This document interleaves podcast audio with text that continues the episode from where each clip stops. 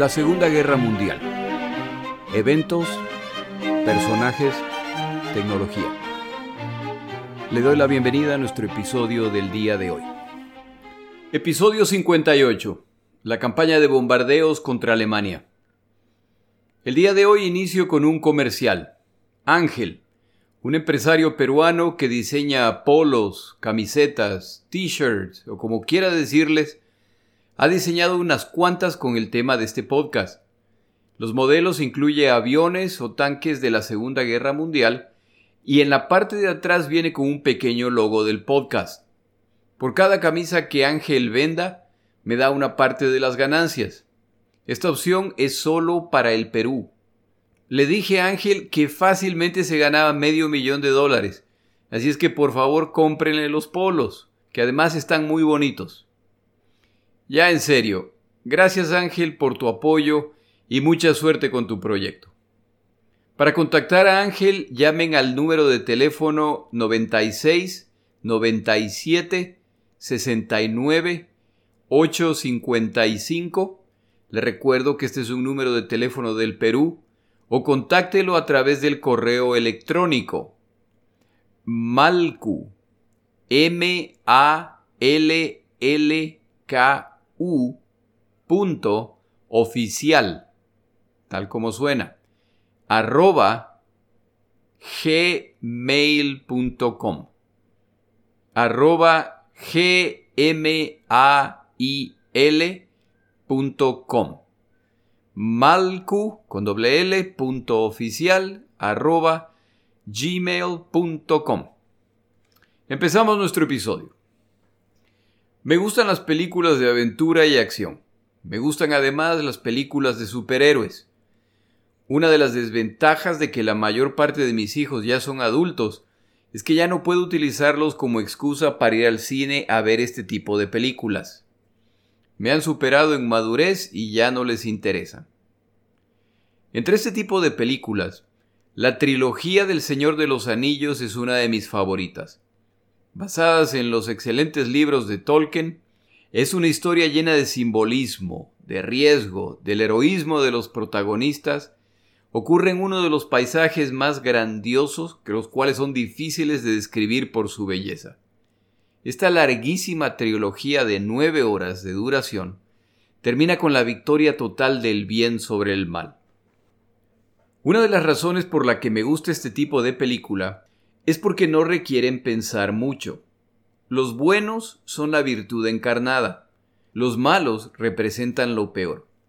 Los buenos son gente guapísima, los malos son seres desfigurados. La situación es tan clara que si los buenos empiezan a corromper, empiezan inmediatamente a desfigurarse. Es decir, no hay ni cómo perderse, está clarísimo. Parte de la película se dedica a deshumanizar a las fuerzas del mal. Nos muestran que viven en agujeros en el suelo, en zonas desoladas donde aparentemente nunca brilla el sol y que es monitoreada por un ojo conjuntivítico.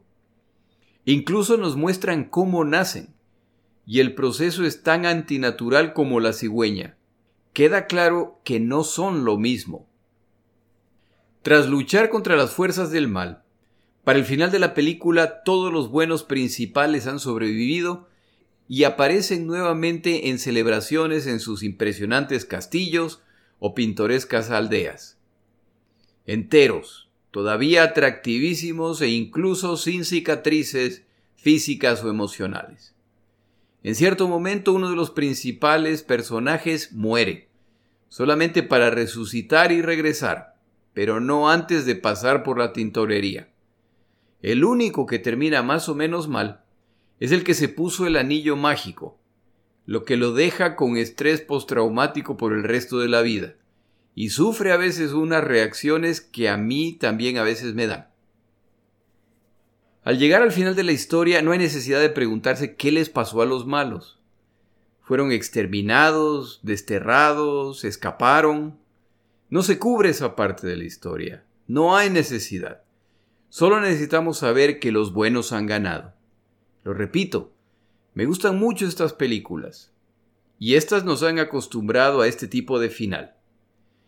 Pero en la historia de la vida real, las cosas no son así de claras. Los seres humanos somos mucho más complejos y parecidos entre nosotros que los personajes de película de acción. Dependiendo de su conocimiento o de sus fuentes de información respecto a la Segunda Guerra Mundial, existe la posibilidad de que la versión que ha escuchado se parece a lo que acabo de describir. Pero un evento que alcanza niveles de muerte y destrucción como nunca se había visto en la historia de la humanidad y que solo puede concluir a través de la fuerza bruta, no termina con esas claras líneas de separación, y las acciones de los participantes todavía se analizan el día de hoy. Esa clarísima distinción entre el día y la noche, entre lo correcto y lo incorrecto, es mucho menos clara de lo que uno se imagina. Consideré incluir este comentario en este episodio porque nos acercamos al momento en que el rumbo de la guerra comienza a cambiar y ahora son los aliados quienes atacan a las naciones del eje. Y la forma principal como esto se hará será a través de los bombarderos que visitan el territorio alemán y más tarde el japonés. Revisamos la historia de los bombardeos de esta guerra hasta este punto. Los primeros bombardeos de esta guerra la realizan los japoneses contra los chinos en 1937, antes del inicio oficial de la Segunda Guerra Mundial. Esto incluye el evento que se ha llamado la violación de Nanking, en una campaña absolutamente brutal que incluye bombardeos y que la autora Iris Chang llama el Holocausto Olvidado. Para el final de esta guerra, se considerará entre los teatros de operaciones la guerra entre chinos y japoneses. Si ese es el caso, entonces la Segunda Guerra Mundial no empezó en 1939, sino en 1937, o mejor aún en 1932, cuando la invasión japonesa se inicia. La guerra en Europa se inicia con la invasión de Polonia. Los alemanes pronto dominan los frentes de batalla por lo que los polacos deciden defender Varsovia, su capital, a toda costa. El dominio alemán para este momento es tan abrumador que Hitler toma la decisión de no ingresar a Varsovia para iniciar el combate urbano. En vez de hacer eso, bloquean las salidas de la ciudad y bombardean Varsovia a través de su artillería y su aviación. La razón es prevenir la muerte de soldados alemanes y obligar a los polacos a capitular. Para asegurarse que esté claro que la única opción es la rendición total, dentro de la ciudad se atacan no solamente objetivos de importancia militar, sino sitios históricos de la ciudad. Como los polacos no se rinden a pesar de la destrucción, se bombardean áreas civiles y se produce una crisis humanitaria. La estrategia a la larga funciona y la rendición final polaca ocurre a la vez que se han protegido la vida de los combatientes alemanes. Meses más tarde los alemanes atacan el oeste de Europa. No toma mucho tiempo para que adquieran el dominio del espacio aéreo, la tarea número uno de esta estrategia, y se realizan entonces al menos dos bombardeos que buscan finalizar la resistencia enemiga al atacar objetivos no militares. El primero ocurre durante la invasión a Holanda. Los alemanes invaden Holanda y Bélgica el 10 de mayo de 1940. Los holandeses resisten a los alemanes a pesar de que los han tomado por sorpresa. Pero para el 14 de mayo Hitler ha tenido suficiente y ordena el bombardeo de Rotterdam. Mueren alrededor de mil personas. Al día siguiente, el 15 de mayo, cinco días después del inicio de este ataque, capitulan los holandeses. A estas operaciones le sigue la invasión a Francia, el enemigo principal de la Primera Guerra Mundial. A través de una genialidad alemana, la guerra está definida casi desde el inicio al atrapar y empujar hacia la costa a buena parte de los ejércitos francés, británico y belga. Una vez completada esta operación, avanzan hacia el sur en un amplísimo frente hacia París. Como ya cuentan con la supremacía aérea nuevamente, sus operaciones se simplifican. El 3 de junio de 1940, Hitler ordena se bombardee París, lo que envía el claro mensaje de que los alemanes ya están a la distancia necesaria para atacar la ciudad. Mueren alrededor de 250 personas. Estos bombardeos no son el único factor, pero combinado con los otros factores resultan en que el 22 de junio de 1940 alemanes y franceses firman el armisticio que resulta en la capitulación francesa. En los casos de Rotterdam y París se puede argumentar que se previnieron más muertes al realizar ataques que convencieron a los rivales a rendirse. Esto salvó vidas civiles, ya que muchos más hubieran muerto si se hubieran necesitado ataques por tierra en que franceses y holandeses hubieran resistido. El siguiente bombardeo durante esta guerra ocurre durante el Blitz. Este bombardeo es distinto, ya que los alemanes han combatido a los británicos en el aire sobre el Canal de la Mancha y sobre el territorio británico y han perdido la batalla.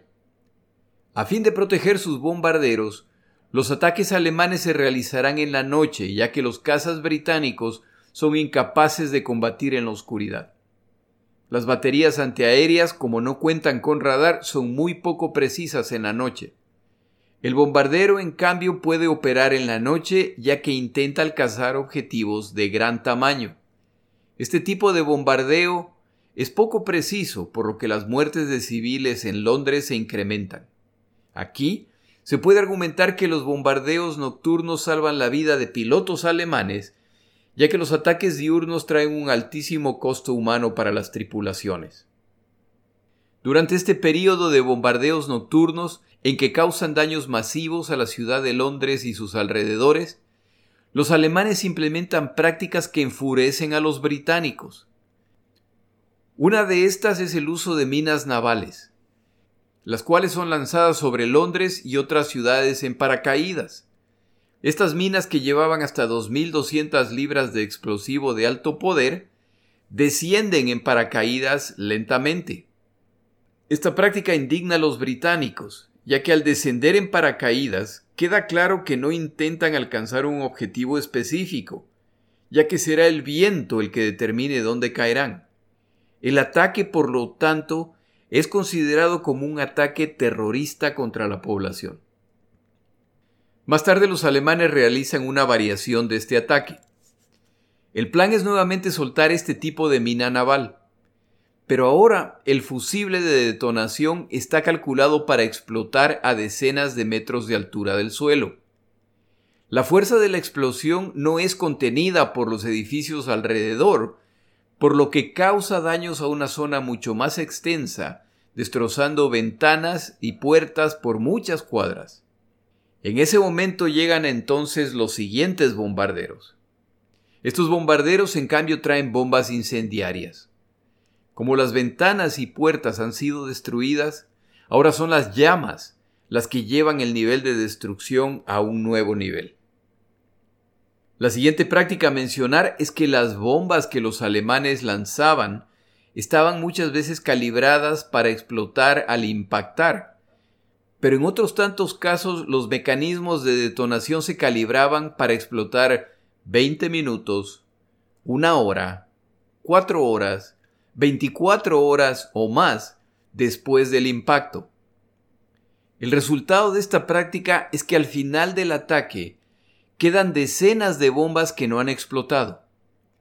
Inicialmente se piensa que eran defectuosas, pero a medida que más cuadrillas y civiles mueren por las explosiones que ocurren cuando se supone que el peligro ya ha pasado, se concluye que este es un acto intencional.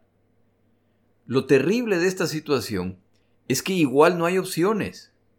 Se evacúa el área y se envía a las cuadrillas de desactivación de bombas, que ahora saben que pueden morir en cualquier momento. Nuevamente, el objetivo claro de esta práctica es simplemente causar pánico. De todos los eventos relacionados con los bombardeos alemanes durante el Blitz, el más emblemático es el bombardeo de Coventry. En la noche del 14 de noviembre de 1940, más de 500 bombarderos alemanes lanzaron 500 toneladas de explosivos y 30.000 bombas incendiarias en un ataque que duró 10 horas. Este ataque llamado Operación Sonata de Medianoche, fue parte del Blitz y resultó que en Alemania hasta inventaron un nombre. La traducción sería coventrizar, lo que significaba destruir hasta los cimientos una ciudad. Coventry había sido atacada por varias incursiones alemanas durante el verano de 1940, pero no había sido un objetivo del Blitz antes del 14 de noviembre. El ataque comenzó a las 7.20 de la noche con el lanzamiento de bengalas en paracaídas y la explosión de bombas incendiarias diseñadas para marcar los objetivos para los bombarderos que traían los explosivos de alta potencia. Entre los objetivos de las bombas estaba la Catedral de San Miguel, que comenzó a arder a las 7 y 40 de la noche. Los bomberos se apresuraron a salvar la iglesia, pero su techo quedaría completamente destruido y 26 bomberos murieron. Las fábricas de la ciudad fueron destruidas e incendiadas. Las calles suburbanas se llenaron de escombros mientras las casas yacían destruidas desde sus cimientos. Esto lo escribía David McGrory en Coventry en Warwickshire News. El centro de la ciudad estaba en llamas. En medio de los altos explosivos, 200 incendios convergieron en uno. Las llamas se elevaron hasta 30 metros de altura. Cada una de las prácticas alemanas descritas antes son condenadas por la comunidad internacional y se las considera criminales. Es también justo decir que en estos días los británicos también están bombardeando ciudades alemanas. Pero los ataques británicos son presentados por los británicos como bombardeos estratégicos que buscan golpear a la industria alemana. Hay excepciones, como los bombardeos a Berlín ordenados por Churchill luego de que los alemanes inician los bombardeos de Londres. Con esta descripción del papel que han jugado los bombarderos alemanes en esta guerra hasta este momento, pasamos ahora a ver cuál ha sido el papel de los bombarderos británicos desde el inicio de la guerra hasta este punto. Pero antes de hacerlo, tomamos una pausa.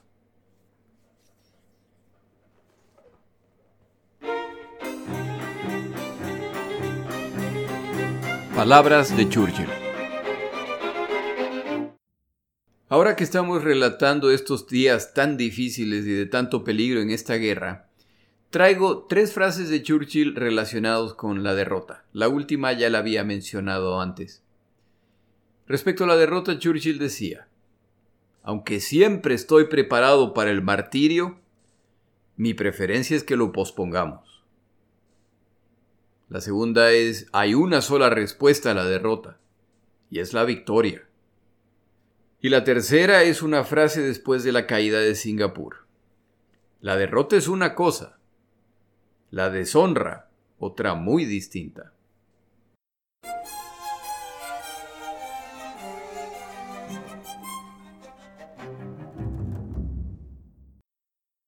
Al terminar la Primera Guerra Mundial, a pesar de que la aviación no ha jugado un papel decisivo, Está claro que en guerras futuras esta arma de las Fuerzas Armadas jugará un papel importante.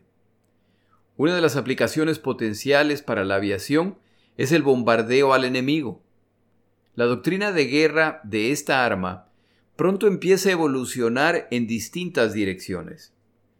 La dirección tomada por países como Gran Bretaña, Italia y los Estados Unidos de América era lo que se denominará bombardeo estratégico que consistía en lo siguiente. En caso de guerra, el papel principal del bombardero es la destrucción de la infraestructura del enemigo, así como de la moral de la población a través de la destrucción causada. En otras palabras, si me atacan a mí, yo, a través de los bombarderos, me concentraré en la población e infraestructura del enemigo. El objetivo de esta estrategia es prevenir una guerra ya que el rival debe anticipar un alto precio en vidas e infraestructura. Para el inicio de la Segunda Guerra Mundial y como resultado del deseo mundial de reducir armamentos, los bombarderos y la tecnología necesaria para navegar y atacar blancos con precisión no se han desarrollado. Sumado a las omisiones se encuentra la estimación de que los bombardeos podrían realizarse durante el día sin enfrentar mayor oposición. La idea era que el bombardero, con sus dos o cuatro motores y múltiples ametralladoras, sería capaz de escapar o combatir contra casas de combate. Los británicos están por descubrir que ese no es el caso. Veamos cómo evoluciona el rol del bombardero en la Segunda Guerra Mundial. La guerra en Europa se inicia con la invasión alemana en Polonia. Los polacos pelean valientemente, pero son derrotados, como dije antes, en un mes. Una de las razones para su rápida derrota es que una parte importante de su plan de defensa nunca se ejecutó. La comunidad internacional finalmente se quita la venda tras la invasión alemana de Checoslovaquia y reconoce que los alemanes no solo se están expandiendo a territorios que solían ser alemanes o que cuentan con grandes concentraciones de habitantes de origen alemán.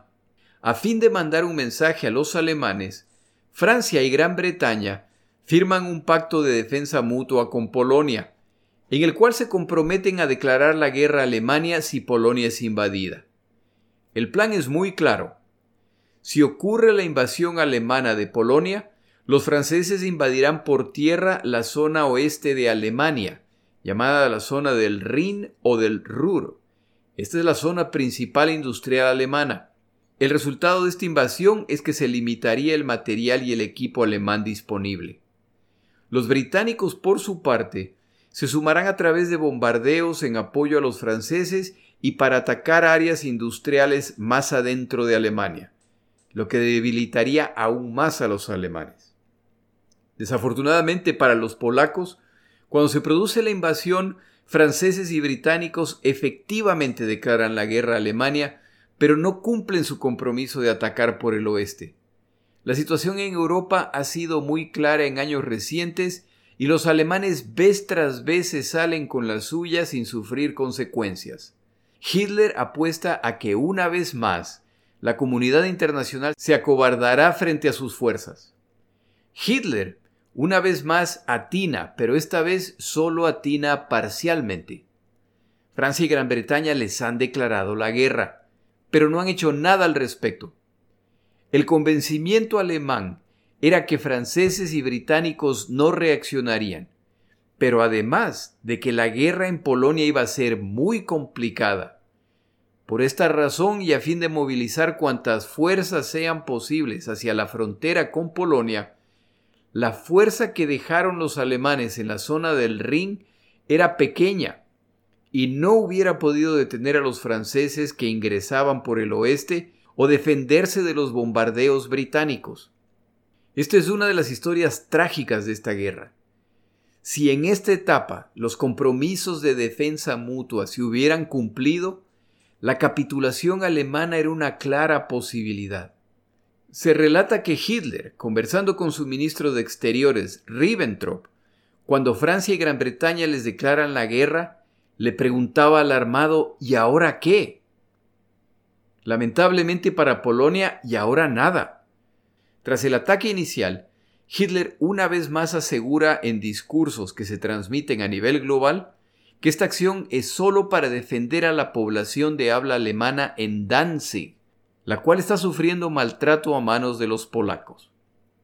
Asegura que ya no hay planes adicionales de conquista. Finalmente, franceses y británicos toman una posición firme e informan al gobierno alemán que, si quiere negociar, el requisito es que Alemania retire sus tropas de Polonia inmediatamente y entonces se iniciarán las negociaciones. Si no lo hacen, entonces Francia y Gran Bretaña les declararán la guerra. Los alemanes no retiran sus tropas y británicos y franceses les declaran la guerra el 3 de septiembre de 1939. Las tropas francesas ingresan al territorio alemán y avanzan sin problemas. Confían que esto obligará a los alemanes a retirarse de Polonia. Los bombarderos británicos finalmente entran en acción ingresan a Alemania a lanzar panfletos en que se advierte a la población alemana de las graves consecuencias si no derrocan a Hitler. Yo trato de imaginarme la frustración, la indignación y la sensación de traición que debían sentir los polacos cuando todo esto está ocurriendo mientras los alemanes avanzan imparables. La derrota de Polonia es tan clara, tan contundente, tan rápida, que británicos y franceses no reaccionan y entonces la Unión Soviética ingresa a Polonia por el este el 17 de septiembre, por lo que la situación se pone aún peor. Si franceses y británicos han declarado la guerra a Alemania como resultado de la invasión a Polonia, ¿le van ahora a declarar la guerra también a la Unión Soviética? Una vez más, jaque mate Hitler. Como dato adicional, los pocos bombardeos que realizan los británicos durante este periodo ocurren durante el combate naval. Y es que la Marina británica está dirigida por un proactivo lord del almirantazgo llamado Winston Churchill, el cual sí ordena que la Armada británica combata contra los alemanes. Como sabemos, menos de diez meses más tarde, Winston Churchill será nombrado primer ministro británico. Con todos estos eventos, las tropas francesas se retiran calladamente para evitar incidentes. Los bombarderos británicos siguen lanzando sus panfletos. De hecho, lo harán por meses en lo que se llamó la Guerra Farsante, la cual termina cuando los alemanes invaden el oeste de Europa, aprovechando la impasibilidad de estas naciones, las cuales parecen simplemente confiar en que si va a haber una invasión a ellos no les toque. En diciembre los bombarderos británicos intentan bombardear embarcaciones alemanas en puerto, pero sufren altísimas pérdidas a mano de cazas alemanes al realizar estos ataques a la luz del día. Las operaciones de bombardeo fueron limitadas hasta que llega Winston Churchill al poder. Entonces autoriza que se bombardeen zonas al este del Rin, más y más adentro de Alemania. Los reportes de estos aviadores, primos de los pilotos de caza, son muy optimistas respecto a lo alcanzado pero no parecen estar teniendo un impacto en el avance alemán. La ofensiva de bombardeos en Alemania se detiene ante la emergencia del intento de invasión alemania a Gran Bretaña, incluyendo los meses de combate aéreo que se transforman en el Blitz. La misión de los bombarderos británicos en este momento pasa entonces a enfocarse en las embarcaciones, los puertos y el equipo que están concentrando los alemanes en la costa europea en preparación para el desembarco en Inglaterra. Como sabemos, esta invasión nunca ocurrió. Los bombardeos de Rotterdam y París van cambiando la opinión del ciudadano británico respecto a ejecutar el plan de ataque estratégico descrito. Cuando más tarde son los británicos los que tienen que sufrir las consecuencias de los brutales bombardeos alemanes, la disposición a detener a los alemanes y vengar los ataques a toda costa crece entre la población. Cuando ya Londres y sus alrededores están siendo atacados cada noche, Churchill cambia la misión de los bombarderos británicos que viajan a Alemania cada noche en dirección opuesta a los bombarderos alemanes que se dirigen a Londres. Las órdenes de Churchill son, en noches de luna llena y despejadas de nubes, los bombarderos atacarán las refinerías y sitios de almacenamiento de petróleo, y en las noches de poca visibilidad, las ciudades. Por supuesto, estas son órdenes que no se hacen públicas. Para abril de 1941, Churchill ordena un estudio respecto a la efectividad de los bombardeos y los resultados son desalentadores. El reporte muestra que del total de bombas lanzadas, alrededor del 10% caen aproximadamente a 8 kilómetros del blanco. Por supuesto, el resto caen mucho más lejos. Considere esos números. Con este tipo de resultados, yo los hubiera mandado a bombardear la ciudad, a ver si le pegan a la refinería por accidente. En otras palabras, la campaña de bombardeos es casi un bombardeo indiscriminado. La situación vuelve a cambiar en 1941, cuando los alemanes invaden la Unión Soviética. Los británicos ya no pelean solos, y como son las fuerzas soviéticas, a través de sus fuerzas terrestres, las que están combatiendo a los alemanes en el este, los británicos, incapaces de regresar al continente para atacar por el oeste, contribuyen a la guerra de la única forma en que pueden, a través de los bombardeos al territorio alemán. Como he mencionado en episodios previos, el ataque británico por el oeste fuerza a Hitler a pelear una guerra de dos frentes, y los dos frentes son de naturaleza distinta, por lo que los alemanes tienen que duplicar esfuerzos. Para finales de 1941 se concreta otro de los sueños de Churchill, y los estadounidenses se suman a la guerra con lo que combatientes frescos y recursos muy abundantes pronto se sumarán a la lucha. Este evento es fundamental en lo que pasa en la guerra de bombardeos. En febrero de 1942, el mariscal del aire A.T. Harris, a quien se lo conocerá como el bombardero Harris, es nombrado comandante de la Fuerza de Bombarderos y pronto empieza a planear las nuevas misiones de los bombarderos. El objetivo son ataques de mil bombarderos cada noche. Este es un logro muy difícil, pero sorprendentemente para finales de esta guerra, este objetivo se alcanzará y con creces. Al tema de los bombardeos aliados durante la Segunda Guerra Mundial se han dedicado muchos libros, y hasta el día de hoy se debate su moralidad, necesidad o incluso el impacto en el resultado final de la guerra. Para preparar este episodio tomé dos libros en que los autores toman posiciones opuestas. El primero se llama La Guerra de los Bombarderos, de Robin Neylands, y el segundo, respecto a la historia de la destrucción natural, de W. G. Sebald. El primer autor defiende la necesidad y moralidad de las operaciones de bombardeo aliadas y el alto número de muertos alemanes como el resultado de la falta de precisión de los bombarderos y la resistencia fanática alemana. El segundo autor habla de la inutilidad de estos bombardeos para fines estratégicos, que los aliados saben que están matando civiles alemanes por miles y por lo tanto estos ataques son inmorales, al ser destinados a matar a la población y no a alcanzar objetivos militares. Yo empecé por describir los bombardeos alemanes contra las naciones que invaden, junto con mi explicación de lo que yo creo que querían alcanzar. Los bombarderos nazis y japoneses son vistos como actos criminales y exagerados.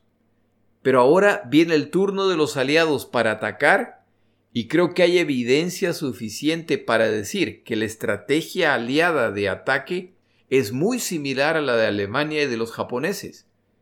Pero hay algunos factores para considerar. A mí me gustaría cerrar este episodio con unas cuantas preguntas que el oyente debería responder a fin de definir su propia opinión respecto a estos eventos. ¿Quiénes iniciaron los bombardeos indiscriminados en esta guerra?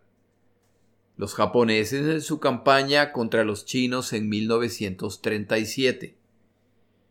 Estos bombardeos japoneses incluían venganzas por las derrotas japonesas en el campo de batalla y su fin era exclusivamente matar civiles en represalia. ¿Quiénes inician los bombardeos en Europa? Los alemanes. ¿Qué bando causó más muertes y destrucción al enemigo a través de bombardeos? el eje Berlín, Roma, Tokio o sus naciones asociadas. O los aliados, la Unión Soviética, los Estados Unidos de América y Gran Bretaña más sus naciones asociadas. La respuesta es clarísima y ni siquiera cercana. La mayor cantidad de muertos y de destrucción fue causada por los bombarderos aliados. El tonelaje de bombas lanzadas por ellos, la cantidad de ciudades alcanzadas, el nivel de destrucción logrado es incomparable a los del eje. Y todo esto ni siquiera considera el hecho de que este bando utilizó dos bombas atómicas. Dentro de este punto también cabe la pena mencionar que esta es una guerra en que los que perdieron la guerra terminaron causando el 80% de los muertos totales de esta guerra. Esa cifra es significativa. En este punto se requiere una segunda pregunta. ¿Por qué fueron los aliados los que causaron la mayor cantidad de destrucción? La respuesta es que los países del eje carecían de la capacidad técnica para causar más daño. Es justo decir que no causaron más daño porque no pudieron. Los bombardeos de Nanjing, de Leningrado, de Londres, de Malta, no fueron peores porque no contaban con bombarderos pesados. Como el plan de Hitler en la etapa inicial era conquistar Europa continental y planea hacerlo a través de ataques en tierra con fuerte soporte aéreo, diseñan bombarderos medianos, los cuales pueden acompañar estas fuerzas en tierra y apoyarlos en su campaña. Los bombarderos alemanes les sirven bien en sus campañas de guerra relámpago, en que los objetivos en tierra no están a distancias mayores. Es durante el Blitz contra Londres en 1940 y las campañas contra la Unión Soviética a partir de 1941, cuando los alemanes se dan cuenta que el alcance y el tonelaje de estos bombarderos medianos es insuficiente contra objetivos grandes que se encuentran a mucha más distancia. El nivel de daño que pueden causar estos aviones es, por lo tanto, insuficiente. La consecuencia práctica de esta diferencia en el tipo de bombardero es que los alemanes pueden haber conquistado Europa occidental, pero los británicos y más tarde los estadounidenses pueden atacar a Alemania utilizando sus bombarderos a pesar de que la distancia entre las islas británicas y Alemania son mucho más grandes. Los alemanes no tienen bombarderos que pueden hacer esto. Bombarderos con la capacidad de tonelaje como el Lancaster británico, por ejemplo, pudieran haber multiplicado el daño causado a Leningrado, a Moscú, si hubieran sido de posesión alemana, y tal vez hubieran cambiado el rumbo de la guerra. El eje no causa mayores daños no porque no quisieron, sino porque no pudieron. Pero no son solo las características técnicas de estos aviones los que marcan la diferencia. Es además la cantidad de aviones que pueden producir los alemanes. La capacidad industrial de los aliados les permitía fabricar muchos más bombarderos. Considere lo siguiente. En el episodio relacionado con la batalla por Gran Bretaña, mencionaba el número de aviones que combatieron. Para esta campaña, los alemanes asignan casi 1.300 bombarderos medianos, los únicos que tienen, este número incluye aviones operacionales y aquellos que requieren reparaciones o que solo están parcialmente disponibles, por lo que en realidad no son ni siquiera 1.300 aviones. Y este número empieza a descender e inmediatamente se inician los combates, al ser algunos bombarderos derribados o averiados en el combate, en ciertos casos son irreparables. Para 1945, los ataques aliados contra Alemania eran constituidos fácilmente por 3.000 bombarderos pesados entre estadounidenses y británicos, los que además se distribuyen el trabajo entre bombardeos diurnos y nocturnos. Otro comentario que es relativamente común es que los aliados realizaron bombardeos indiscriminados contra blancos no militares en que miles de civiles inocentes murieron. Normalmente cuando alguien hace este comentario, menciona los nombres de ciudades como Dresde o Hamburgo. Esto siempre me llama la atención, porque me parece que confirma la existencia de categorías inconscientes en nuestra mente respecto a esta guerra. Si la pregunta es, ¿se produjeron bombardeos aliados masivos que causaron la muerte a miles de civiles indiscriminadamente al margen de objetivos militares? La respuesta se puede dar en dos nombres, Hiroshima y Nagasaki. Y estos ataques ni siquiera son los que causaron el mayor número de muertos civiles en el Japón, al menos no inmediatamente. Por supuesto, Hamburgo y Dresde también deben ser considerados para ese análisis. Y aquí hago yo el comentario central de este episodio. Para mí esto es importantísimo. Al hacer los comentarios que yo estoy haciendo, es importante que el oyente no crea ni por un segundo que estoy poniendo alemanes y japoneses, estadounidenses, soviéticos y británicos al mismo nivel. No lo están. Los países del eje, alemanes, italianos, japoneses, decidieron que el mundo les pertenecía, como tantos otros en el pasado y salen a conquistarlo en el proceso arrasando con quien se ponga al frente. En el caso de Alemania, esto incluye además el deseo de exterminar por completo a un grupo humano entero. Los aliados pelean para derrotar a Alemania, utilizando la única arma con la que cuentan para apoyar a los soviéticos hasta que puedan llegar al continente, los bombarderos, y en el proceso crean una estructura tan grande que las operaciones de estas flotas arrasan todo lo que se encuentra por delante y sin la menor duda millones de civiles alemanes y japoneses pagan el precio por todo esto. El objetivo de mi podcast no es decirle a usted lo que los bandos deberían haber hecho o qué era lo moralmente correcto. El objetivo de mi podcast es decirle lo que hicieron como yo tengo una opinión propia, en vez de darla, prefiero simplemente enunciar unas cuantas preguntas cuya respuesta me acercan a mí a tener mi propia opinión. Estas preguntas son ¿Es el hecho de que alemanes y japoneses iniciaran esta guerra y lo hicieron de una forma brutal contra sus enemigos justificación para que los aliados hagan lo mismo, pero a una escala mucho mayor cuando la industrialización alcanzó su punto más alto? Era descubrir que la precisión de los ataques de los bombarderos era muy baja y que por lo tanto estaban destruyendo áreas enteras causa suficiente para detener estos ataques?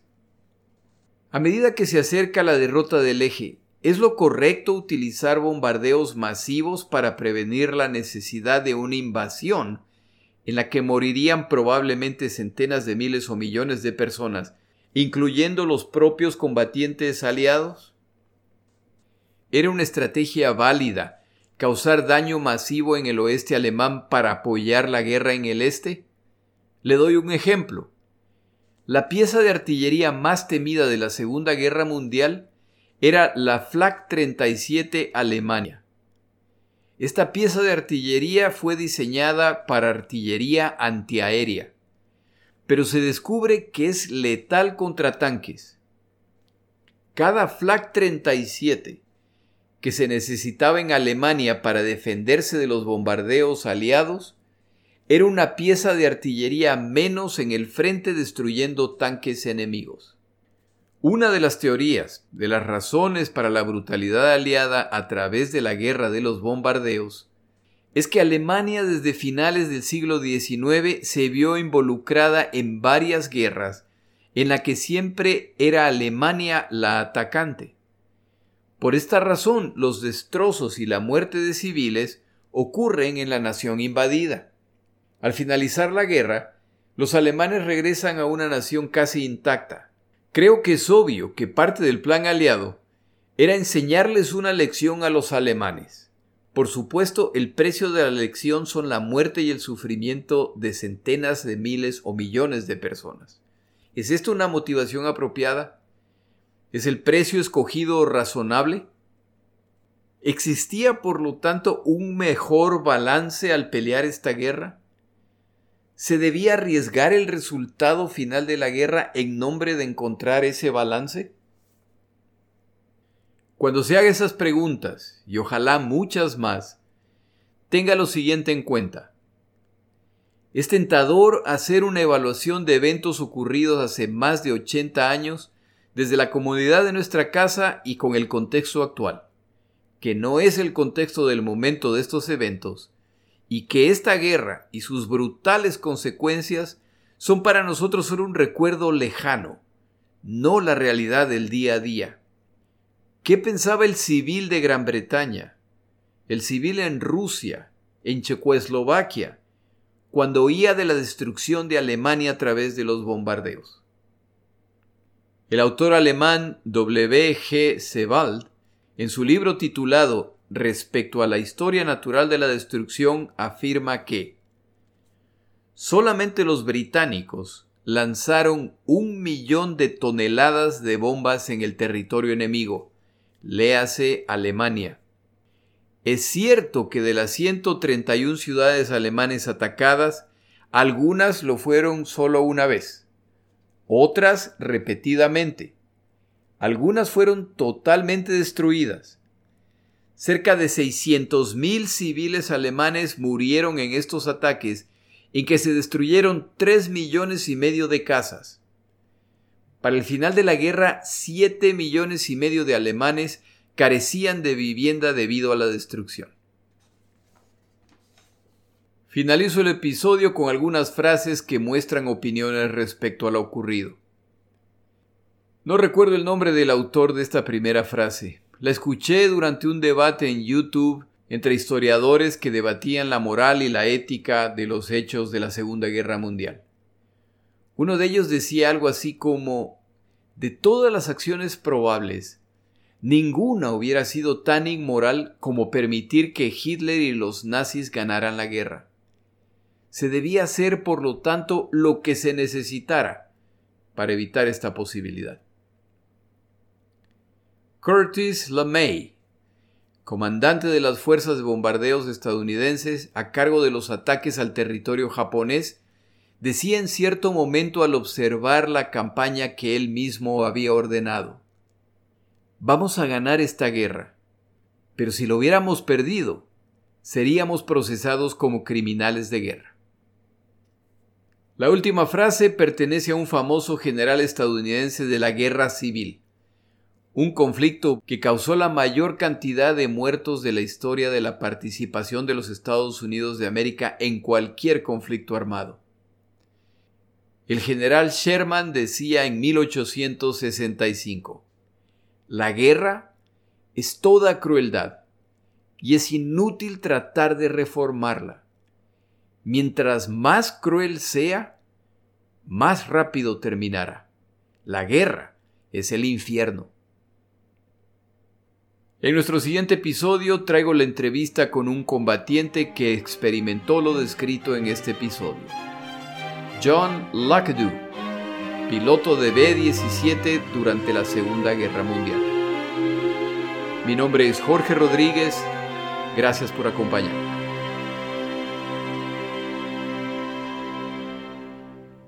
Para información adicional respecto a este episodio, las notas de este podcast, que incluyen la narración de este episodio, así como acceso a resúmenes, videos, documentales y materiales adicionales gratuitos disponibles en el Internet, por favor vaya a Amazon y busque el libro La Segunda Guerra Mundial, Eventos, Personajes, Tecnología. Al comprar estas notas me ayuda y me apoya financieramente. Puede encontrar información adicional en mi página web, lasegundagm.com. Muchas gracias.